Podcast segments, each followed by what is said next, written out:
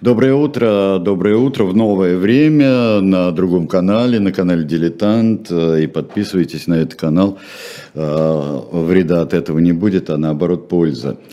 А, всем прекрасно одно из последних, один из последних жарких дней. Те, кто в Москве, это прекрасно понимают.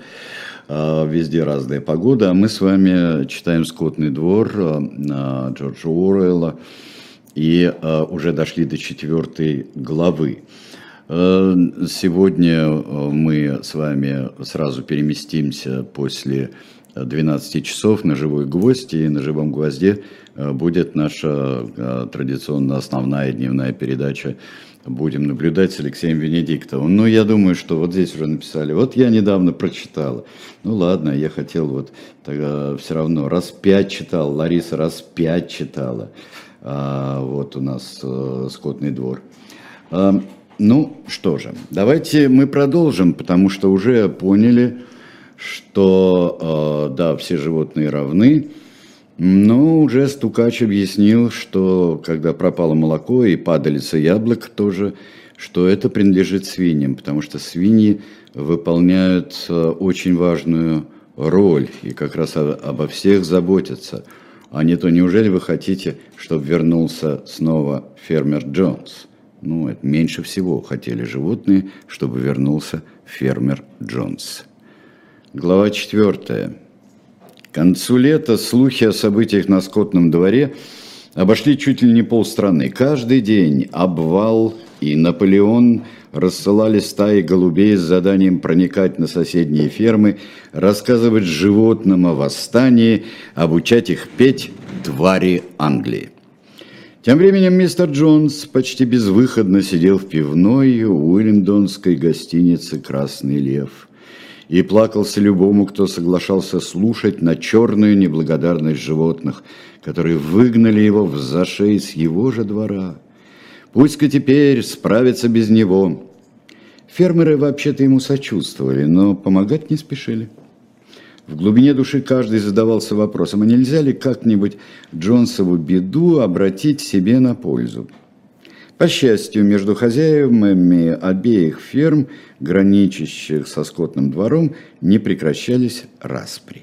Одна из ферм, называлась она Плутни, большая, запущенная, велась по старинке. Угодья ее зарастали мелколесьем, выгоны были вытолчены, заборы покосились. Хозяин ее, мистер Калминтон, благодушный фермер с барскими замашками, чуть не все время пропадал то на рыбной ловле, то на охоте, это смотря по сезону. Другая ферма, именовалась она Склоки, была поменьше и велась получше. Хозяин ее, некий мистер Питер, ловкач выжига, затевал бесчисленные тяжбы и в умении облапошить не знал равных.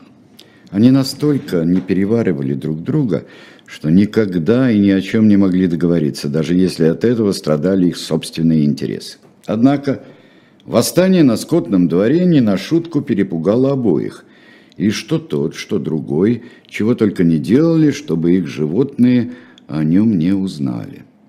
Поначалу они просто насмехались над животными, эк, хватили, но где им самим вести хозяйство? Да животные не продержатся у власти и двух недель, говорили они. И распускали слухи, что на господском дворе, они упорно называли ферму господским двором, настолько им было ненавистно название «скотный двор», начались междоусобицы, и что не сегодня-завтра скотина там начнет подыхать с голоду. Но время шло. Скотина и не думала дохнуть с голоду, и тогда Питер и Калминтон сменили пластинку и стали рассказывать о чудовищном падении нравов на скотном дворе.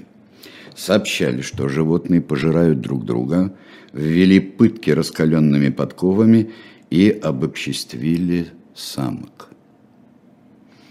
Ну, вот чем кончается, когда восстают против законов природы – это так говорили Питер и Калминтон.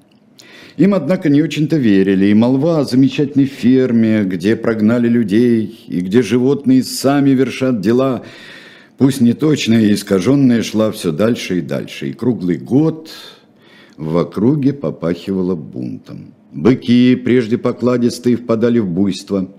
Овцы валили изгороди и пожирали клеверища. Коровы опрокидывали подойники, скакуны вместо того, чтобы брать барьеры, перекидывали через них ездаков. И в довершение всего в Англии не осталось такого места, где не знали бы мелодии, да и слов твари Англии. Песня разошлась с неслыханной быстротой. Люди при ее звуках впадали в ярость, но притворялись, что считают ее нелепой. «Стыд и срам», — говорили они, — «петь подобную чушь». Даже от животных они не ожидали ничего подобного. Если кто-нибудь из животных, кого-нибудь из животных застигали за пением твари Англии, его тут же на месте преступления охаживали кнутом. Но задушить песню не удалось. Ее насвистывали дрозды на изгородях, чирикали воробьи на ветках вязов, выбивали молоты кузнецов, вызванивали церковные колокола. При звуках ее люди в тайне трепетали, им слышалось предвестие грядущей гибели. В начале октября когда убрали, заскирдовали и начали обмолачивать пшеницу на скотный двор, рассекая воздух вне себя от возбуждения, опустились голуби. Джонс и все его работники, а с ними и пяток парней из Плутни, из Клок, вошли в э, тесовые ворота и по проселочной дороге двигаются к скотному двору. У всех при себе дубинки, впереди с ружьем наперевес Джонс – Сомневаться не приходилось. Они вознамерились отбить ферму. Животных не застали врасплох. Они давно готовились к нападению. Оборону возглавил обвал. Он загодя проштудировал растрепанный том записок о Гальской войне Юлия Цезаря, обнаруженный им в хозяйском доме. Обвал сыпал приказами и в считанные минуты расставил всех по местам. Люди еще только подходили к ферме, а обвал уже начал наступление. Голуби в числе 35 штук носились взад-вперед над людьми и гадили им на головы. Покуда люди очищались, на них нападали притаившиеся за изгородью гуси и щипали их за ноги. Но это был всего лишь отвлекающий маневр, имевший целью внести расстройство в ряды противника, и люди без особого труда отогнали гусей палками. И вот тут-то обвал двинул в бой главные силы. Мона, Вениамин и овцы под водительством обвала ринулись на людей, окружили их и ну бодать, ну пырять, а Вениамин обратился задом и давай брыкаться. Но куда там? На этот раз они не одолели людей. У тех ведь и дубинки, и подбитые гвоздями башмаки. И тогда обвал пронзительно заверещав, подал сигнал к отступлению, и животные, разом повернув, укрылись во дворе. Раздался торжествующий крик. Люди сочли, что враг отступил, и, не потрудившись навести порядок в своих рядах, бросились преследовать его, на что и рассчитывал обвал. Едва люди углубились во двор, в тылу у них обнаружились три лошади, три коровы и остальные свиньи. Они устроили засаду в коровнике и отрезали людям путь к отступлению. Вот тут-то обвал и подал сигнал к атаке. Сам он взял на себя Джонса. Джонс увидел, что обвал мчится прямо на него, вскинул ружье и нажал на курок – Заряд дроби угодил обвалу в спину, оставив на ней кровавые борозды, и убил наповал одну овцу. Но обвал не дрогнул и всей своей шестипудовой тушей двинул Джонса по ногам. Джонс отлетел на навозную кучу и выронил ружье, но сильнее всех перепугал людей боец. Встав на дыбы, ну, жеребец жеребцом, он бил здоровенными подкованными копытами – Первый же из его ударов угодил конюху из плутней по голове, и тот замертво свалился в грязь. Люди побросали дубинки и кинулись в бегство. Животные, воспользовавшись растерянностью людей, дружно гоняли их кругами по двору. Поднимали на рога, легали, кусали, топтали. Не было животного на ферме, которое не постаралось бы посильно отплатить за все обиды. Даже кошка. И та спрыгнула с крыши на плечи скотнику и запустила ему когти в шею, да так, что он заорал благим матом. Едва путь к воротам открылся, люди бросились к большаку. Они не чаяли унести ноги. И пяти минут не прошло, как они вторглись на скотный двор, и вот уже им пришлось с позором отступить, а за ними, злобно шипя, гналась по пятам стая гусей. Удрать удалось всем нападающим, кроме одного. На задах боец копытом поддевал лежавшего ничком в грязи конюха, стараясь его перевернуть. «Он умер», — горевал боец, — «а ведь я не хотел его убивать, совсем запамятовал, что меня подковали, а теперь никто не поверит, что это я нечаянно». «Отставить сантименты, товарищ!» – прикрикнул на него обвал, обливаясь кровью. «Война есть война! Хороший человек – это мертвый человек!» «Я не хочу никого убивать, пусть даже и людей», – твердил боец, и в глазах его стояли слезы. «А где же Молли?» – послышался вопрос. Молли и впрямь исчезла. Поднялся переполох, ведь люди могли ее поранить, а то и увести с собой, и в конце концов ее обнаружили. Она пряталась в деннике, зарыв голову в ясли с сеном. Едва раздался выстрел, она сбежала с поля боя. Пока искали Молли, конюх оказалось, он всего-навсего лишился чувств, опамятовался и смылся. Животные снова сошлись и вне себя от возбуждения повествовали о своих подвигах, норовя перекричать друг друга. Решили, не откладывая дело в долгий ящик, экспромтом отпраздновать победу. Подняли флаг, несколько раз подряд спели твари Англии, с почестями похоронили павшую в бою овцу и посадили на ее могиле куст боярышника. Над могилой обвал произнес речь, в которой подчеркнул, что они все как один должны быть готовы, если потребуется, отдать жизнь за скотный двор. Единогласно решили учредить награду за боевые заслуги. Герой скотного двора первой степени. Ее прямо на месте присвоили обвалу и бойцу. Награжденным предписывалось по воскресным и праздничным дням носить медную медаль. На них пошли бляхи со шлей, которые нашлись в Забруйнице. Учредили также звание Героя скотного двора второй степени, и его посмертно присвоили овце. Долго спорили о том, как назвать этот бой. В результате решили именовать его Бой под коровником, ведь именно из коровника, сидевшие в засаде, ударили по врагу. Извлекли из грязи ружье мистера Джонса, на ферме, как было известно, имелись к нему патроны. Приняли решение установить у подножья флагштока вместо пушки ружье и дважды в год отмечать залпом годовщину боя под коровником 12 октября и годовщину восстания в канун Иванова дня. Глава 5. К зиме с Молли совсем не стало сладу. Что не утро она опаздывала на работу, в оправдании говорила, что проспала, жаловалась на таинственные недомогания, хотя ела по-прежнему с отменным аппетитом. Она выискивала всевозможные предлоги, чтобы бросить работу, удирала к пруду и часами стояла там, приглупо глазея на свое отражение в воде. Но если верить молве, имелись у нее проступки и посерьезнее. И однажды, когда Молли беззаботно прогуливалась по двору, помахивая длинным хвостом и жуя клок сена, Кашка отвела ее в сторону. «Молли», — сказала она, — «я должна серьезно поговорить с тобой. Утром я видела, как ты через изгородь заглядывала в плутни. По ту сторону изгороди стоял конюх — мистера Калминтона. Так вот, хотя я и была от вас далеко, глаза меня не обманули. Я видела, что он говорит с тобой, треплет тебя по храпу, и ты ничуть этому не противишься.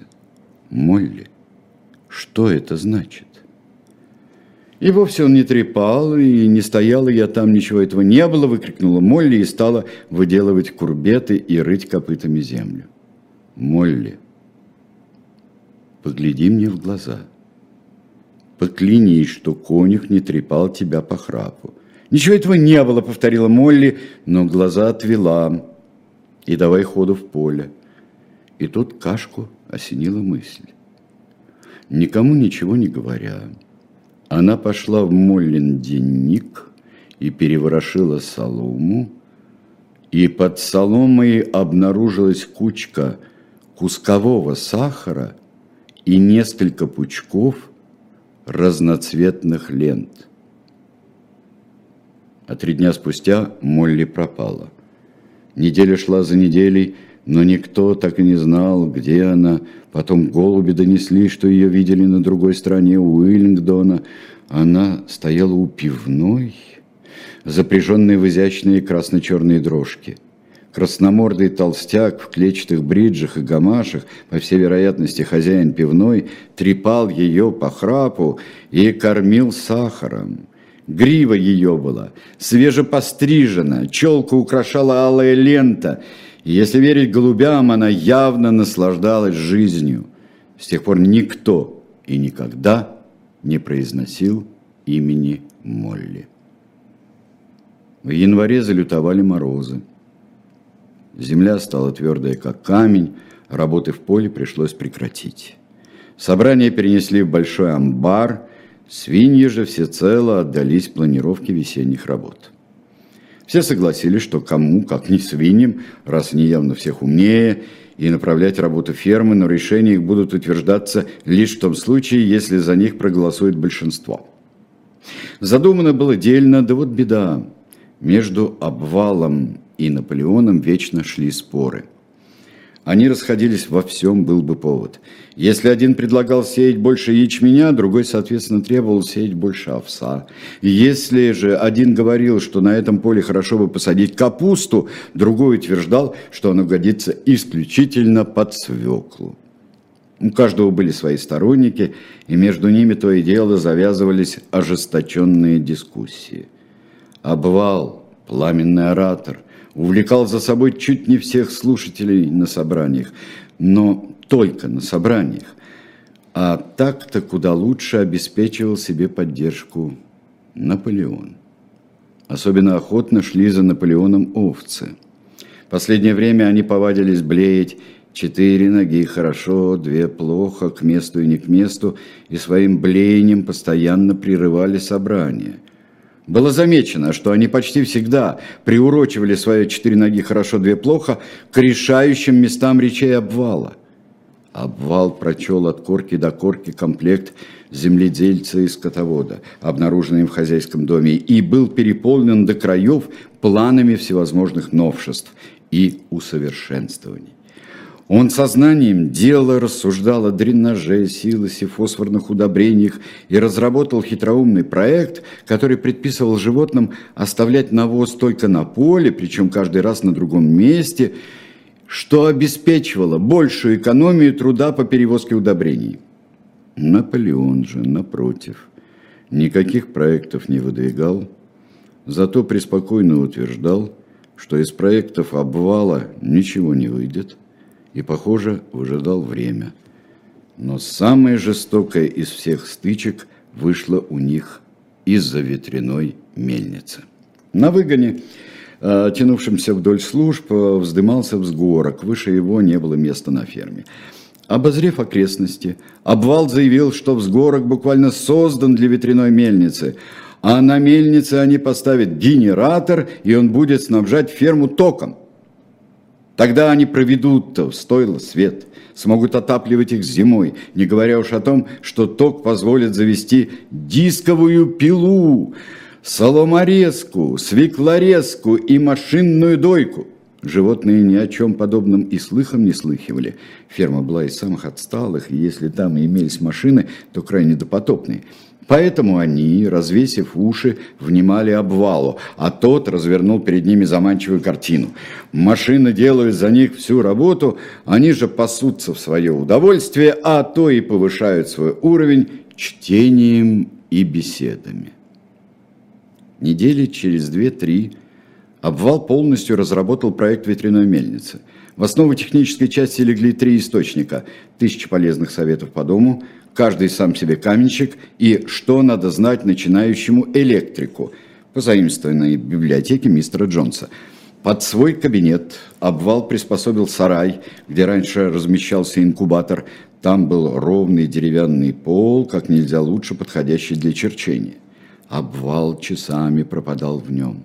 Придавив книгу на нужной странице камнем, зажав в ножке мелок, он сновал взад-вперед по сараю, проводил черту за чертой и повизгивал от восторга. Мало-помалу чертеж, сложное переплетение коленчатых валов и зубчатых колес распространился чуть ли не наполовину сарая. На животных, пусть они в нем ничего не понимали, он производил сильнейшее впечатление. Не было такого животного, которое хоть раз в неделю не пришло бы посмотреть на чертеж обвала. Даже куры и утки, и те приходили. Правда, старались держаться подальше от меловых линий. Один Наполеон не выказывал никакого интереса к мельнице. Он с самого начала заявил себя ее противником. Тем не менее, и он в один прекрасный день явился посмотреть на чертеж. Тяжело ступая, обошел сарай, разглядел чертеж в мельчайших подробностях, нюхнул его там-сям, а потом задрал ногу, пустил на чертеж струю и, не сказав ни слова, покинул сарай. Из-за строительства ветряной мельницы на ферме произошел раскол. Обвал не скрывал, что строительство ветряной мельницы потребует от них отдачи всех сил. Придется добывать камень, возводить стены, сооружать крылья, а там понадобятся и генераторы, и провода, как он рассчитывает их раздобыть. Обвал не уточнил, конечно, и тем не менее, заверял он животных, они построят мельницу за год – ну а потом, утверждал он, мельница даст такую экономию труда, что они смогут работать всего три дня в неделю. Наполеон же, напротив, провозгласил, что на сегодня первоочередная задача – увеличить производство кормов. Строительство же ветряной мельницы лишь отвлечет их и обречет на голодную смерть. Животные разбились на два лагеря. Один выдвинул лозунг «Голосуйте за обвала и три дня работы в неделю», другой «Голосуйте за Наполеона и полную кормушку. Только Вениамин не припнул ни к одному лагерю. Он не верил ни в грядущее изобилие, ни в экономию труда, которую якобы даст ветряная мельница. С мельницей или без мельницы, говорил он, они как жили, так и будут жить, иначе говоря, плохо. Разногласия возникли не только из-за строительства ветряной мельницы – в вопросе обороны фермы тоже не было единства. Все понимали, что хотя люди потерпели поражение в бою под коровником, они предпримут еще одну, на этот раз более решительную попытку отвоевать ферму и восстановить власть мистера Джонса. Тем более, что весть о поражении людей обошла округу, и животные на соседних фермах вовсе отбились от рук. Обвал и Наполеон и тут полностью разошлись. Наполеон требовал добыть огнестрельное оружие и наладить боевую подготовку. Обвал рассылать побольше голубей и поднимать на восстание скотину соседних ферм. «Надо крепить оборону, иначе нас сомнут», – утверждал один. «Надо поднять на восстание скотину всех ферм, и тогда никакая оборона не понадобится», – утверждал другой. Животные слушали сначала обвала, потом э, Наполеона, и никак не могли решить, кто же из них прав. Вообще-то, какой бы оратор перед ними не выступал, они поддерживали его единодушно.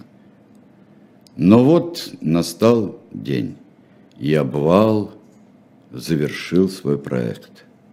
В следующее же воскресенье поставили на голосование вопрос – приступать или не приступать к строительству ветряной мельницы. Сделаем небольшой перерыв, дорогие друзья. Сейчас вот вы увидите а, здесь баннер, а, увидите вы картинку, и изображает она обложку а, другой книги, ну, примерно о том же. Книга эта называется «Дом правительства». Это знаменитая, огромная книга Юрия Слезкина. Книга, на мой взгляд, вот, знаете, многое читал про это – много, очень много и документов, и книг, и воспоминаний, и научных изданий. Но такой объ... всеобъемлющей картины, как дает нам Слезкин, вот я никогда не читал. Это замечательная книга, мощнейшая, и э, да, она тяжелая, она большая, э, она толстая и, ну, дорогая. Но мне кажется, что если вы пойдете на шоп э, «Дилетант Медиа», и э, мы с вами э, тогда сможем обсудить эту книгу, уже когда вы ее купите и прочтете. Мне кажется, что это было, было бы здорово. Ну что ж, дорогие друзья мои, давайте перейдем к голосованию. Итак, приступать или не приступать к строительству ветряной мельницы – когда животные собрались, обвал взял слово. И хотя овцы то и дело прерывали его блеянием, подробно обосновал, почему он ратует за строительство ветряной мельницы. Затем слово для ответа взял Наполеон. Он преспокойно заявил, что ветряная мельница – сущая чушь, и что он не советует за нее голосовать. Говорил он полминуты, не больше – и, похоже, нисколько не интересовался тем, как подействуют его слова на слушателей. Следом вскочил обвал и громовым голосом, перекрывая овец, которые тут же принялись блеять, произнес пламенную речь в защиту ветряной мельницы. До сих пор у обвала и Наполеона было примерно поровну сторонников, но обвал своим ораторским искусством увлек за собой всех. Он в самых радужных красках расписал, каким станет скотный двор, когда скотина сбросит с себя бремя непосильного труда. Воображение его разыгралось. Он пошел куда дальше жалких солома и репорезок, электричества, сказал он, приведет в действие молотилки, плуги, бороны, косилки, жатки, сноповязки. Более того, электричество даст возможность провести в каждое стойло свет – горячую, холодную воду и отопление. Обвал еще не кончил свою речь, а исход голосования был уже совершенно ясен. Но тут Наполеон встал, многозначительно глянул на обвала искоса и испустил пронзительный визг. Никто и никогда от него не слышал такого. В ответ послышался устрашающий лай, и девять здоровенных псов в ошейниках с медным набором ворвались в амбар. Они прямиком рванули к обвалу, и хорошо еще тот схватился с места, иначе не сносить бы ему головы. В минуту обвал был за дверью, псы пустились за ним – Ошеломленные, перепуганные животные молча вывалились из сарая следить за погоней. Обвал мчал через длинный выгон к большаку. Он бежал со всех ног. Никто, кроме свиней, не умел так бегать, и все равно псы догоняли его. Вдруг он поскользнулся. Казалось, псы сейчас схватят его, а нет. Он скочил, еще наддал, но вот опять расстояние между ним и псами стало сокращаться. Еще чуть-чуть, и не вильни обвал вовремя хвостом, один из псов цепился бы в него, но обвал опять наддал, оторвался от псов, юркнул в дыру в изгороди и был таков. Притихшие, запуганные животные поплелись обратно в сарай. Псы чуть не сразу вернулись. Поначалу все недоумевали, откуда они взялись, но загадка быстро разрешилась, это были те самые щенки, которых Наполеон отнял у розы и ромашки и держал на сеновале. Они уже вымахали в здоровенных псов, свирепых, что твои волки, а ведь им предстояло еще расти. Они ни на шаг не отходили от Наполеона. Было замечено, что они присмыкаются перед ним точь-в-точь, -точь, как в прежние дни перед мистером Джонсом присмыкались его псы. Потом Наполеон в сопровождении псов забрался на помост, с которого некогда произнес свою речь главарь. Наполеон объявил, что отныне воскресные собрания отменяются. Они исчерпали себя, сказал Наполеон, и превратились в пустую трату времени. В дальнейшем все вопросы, касающиеся работы фермы, будут переданы в ведение комитета, куда войдут только свиньи, а возглавит его он лично. Заседания комитета будут закрытыми, о принятых решениях животных будут ставить в известность. По утру воскресенья животные по-прежнему будут сходиться, отдавать честь флагу, петь твари Англии и получать наряды на неделю. Но дискуссии прекращаются отныне и навсегда. Как не потрясло животных из знания обвала, отмена дискуссий удручила их до крайности. Кое-кто наверняка бы запротестовал, найдись у него доводы. Даже боец был озадачен.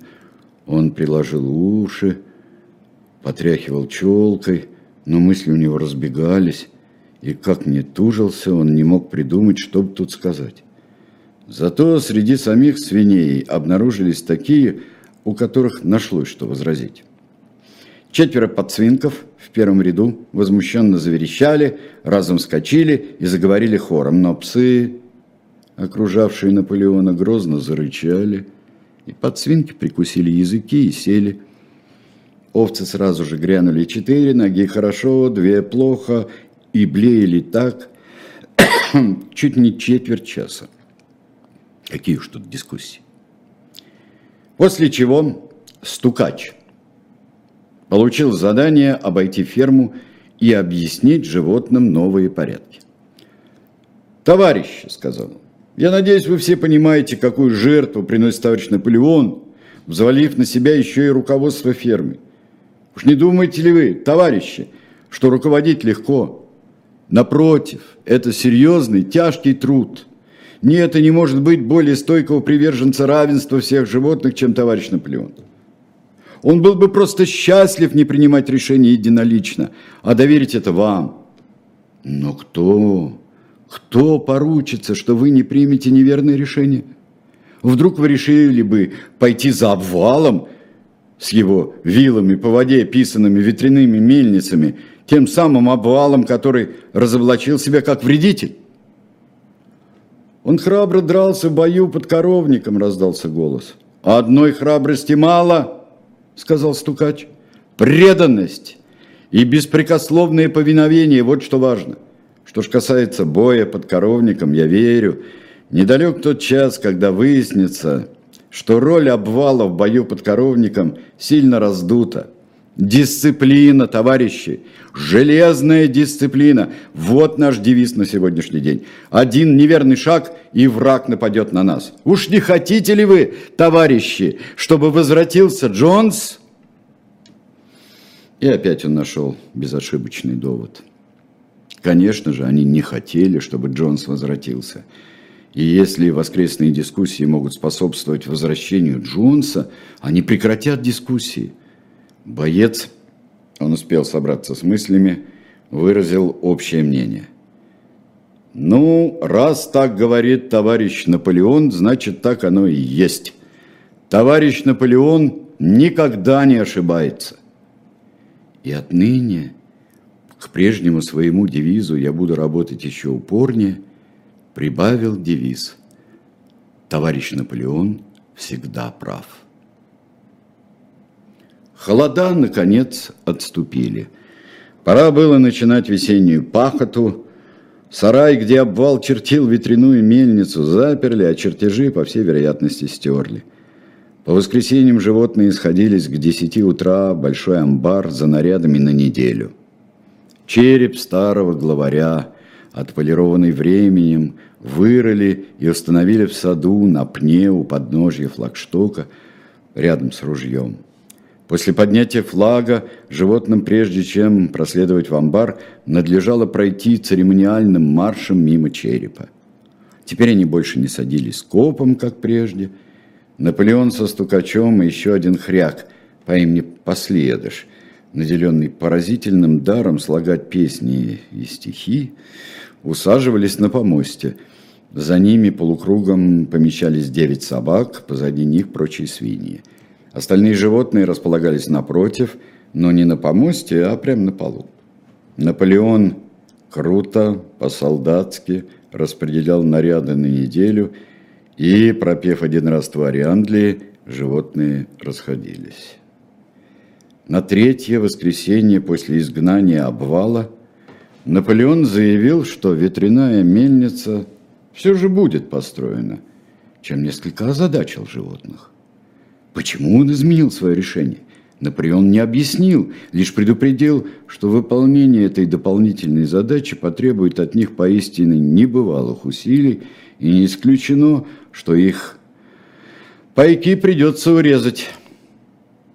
Проект строительства ветряной мельницы, как оказалось, был уже разработан до мельчайших деталей. Последние три недели над ним работал особый комитет, куда вошли исключительно свиньи. Предполагалось, что строительство ветряной мельницы – ну и еще кое-каких служб, займет два года. Вечером стукач провел с каждым индивидуальную беседу. Разъяснил, что на самом деле Наполеон вовсе не возражал против строительства ветряной мельницы. Напротив, он с самого начала ратовал за нее. И проект, который они видели на полу сарая, выкраден обвалом у Наполеона. Ветряная мельница, в сущности, детище Наполеона – Почему ж тогда раздался голос Наполеон так резко выступил против нее? Тут стукач скорчил лукавую мину.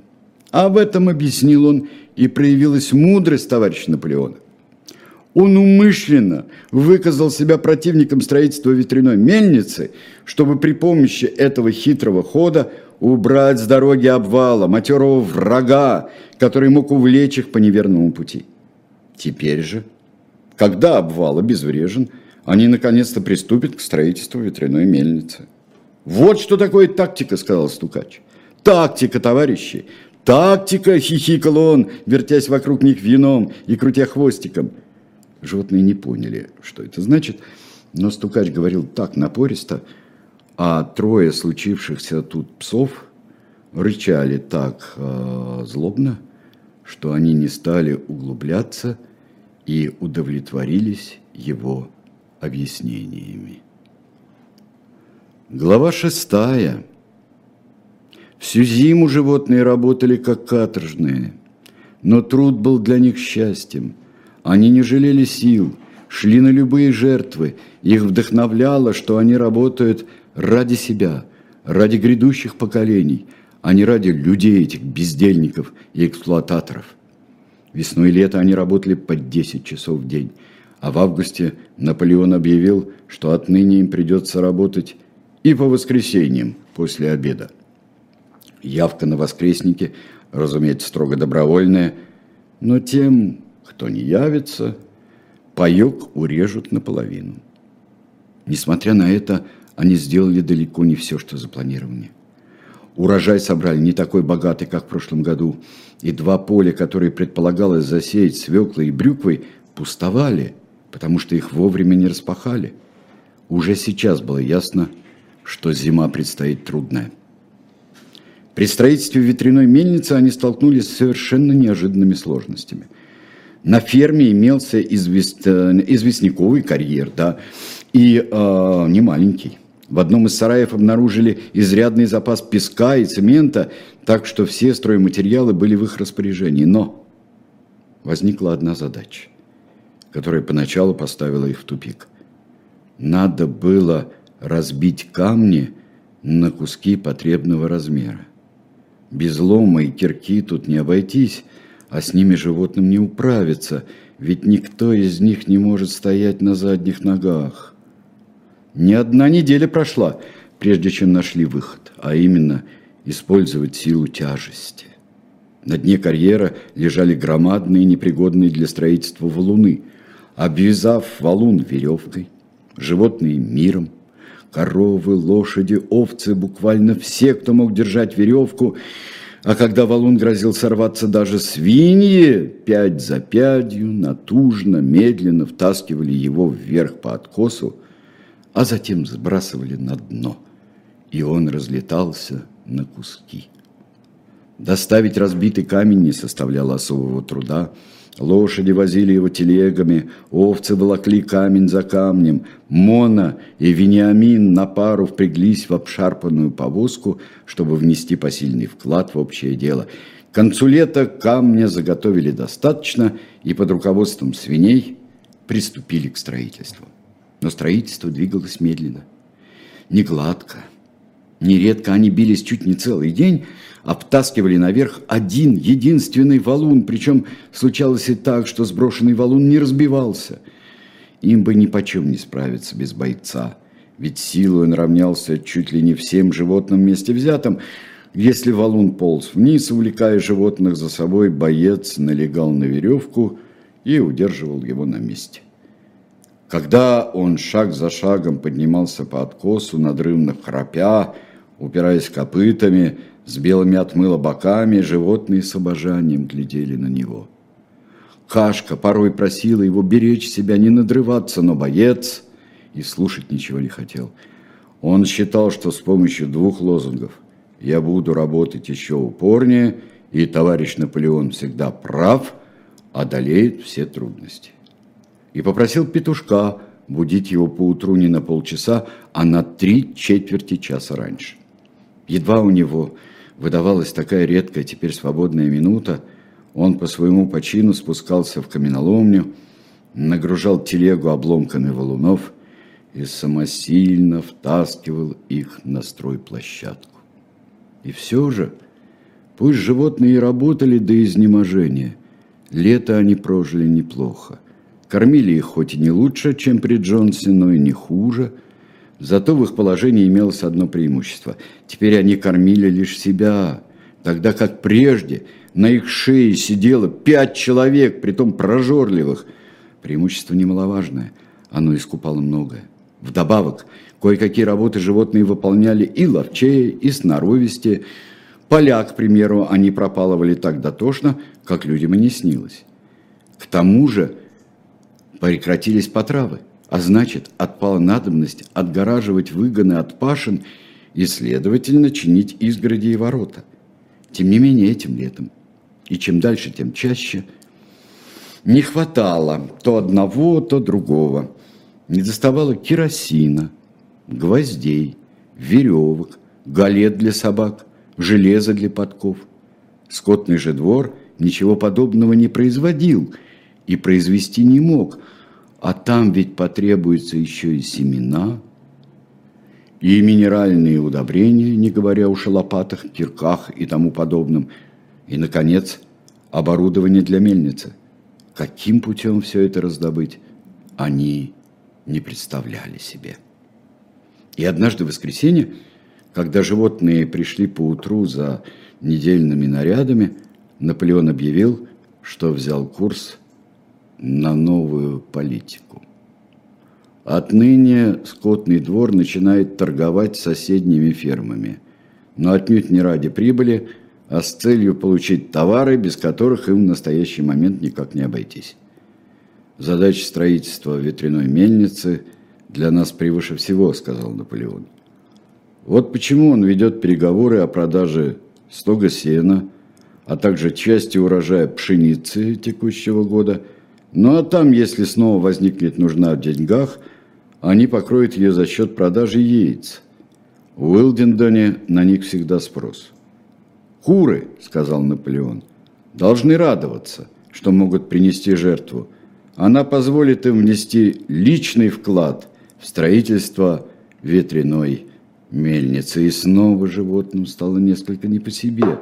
Не иметь отношений с людьми, не заниматься торговлей, не пользоваться деньгами. Разве после победы над Джонсом не были среди прочих приняты и такие решения? Что такие решения принимали, всем помнилось, во всяком случае помнилось что-то вроде этого. Четыре подсвинг, те самые, которые возмутились, когда Наполеон от, отменил собрание, попытались было возразить, но собаки – грозно зарычали, и они вмиг стихли. Овцы тут же грянули свои неизменные, четыре ноги хорошо, две плохо, и замешательство быстро сгладилось. Тогда Наполеон скинул вверх ножку, требуя тишины, и объявил, что он уже обо всем договорился. Никому из них не придется вступать в отношения с людьми, что, безусловно, было бы крайне нежелательно. Эту ношу он целиком и полностью взвалит на себя. Некоторый мистер Сопли, ходатай, живущий в Уилдендоне, согласился служить посредником между скотным двором и соседними фермами. Каждый понедельник по утру он будет приходить за указаниями. В конце речи Наполеон, как всегда, провозгласил «Да здравствует скотный двор!» А потом животные исполнили твари Англии и разошлись. А позже стукач обошел встревоженную скотину и навел порядок в умах – Никаких решений, запрещавших торговать и пользоваться деньгами, заверял он, никогда не только не принимали, но даже не ставили на голосование. Все чистейшей воды выдумки, и если проследить, кто их распускает, не исключено, что нити протянутся к обвалу. Кое-кого из животных доводы стукача все же не вполне убедили, но на них он прикрикнул. «Да вы что, товарищи, вам, небось, эти решения примерещились. У вас что, есть документы их подтверждающие? Эти решения, они что, где-нибудь записаны?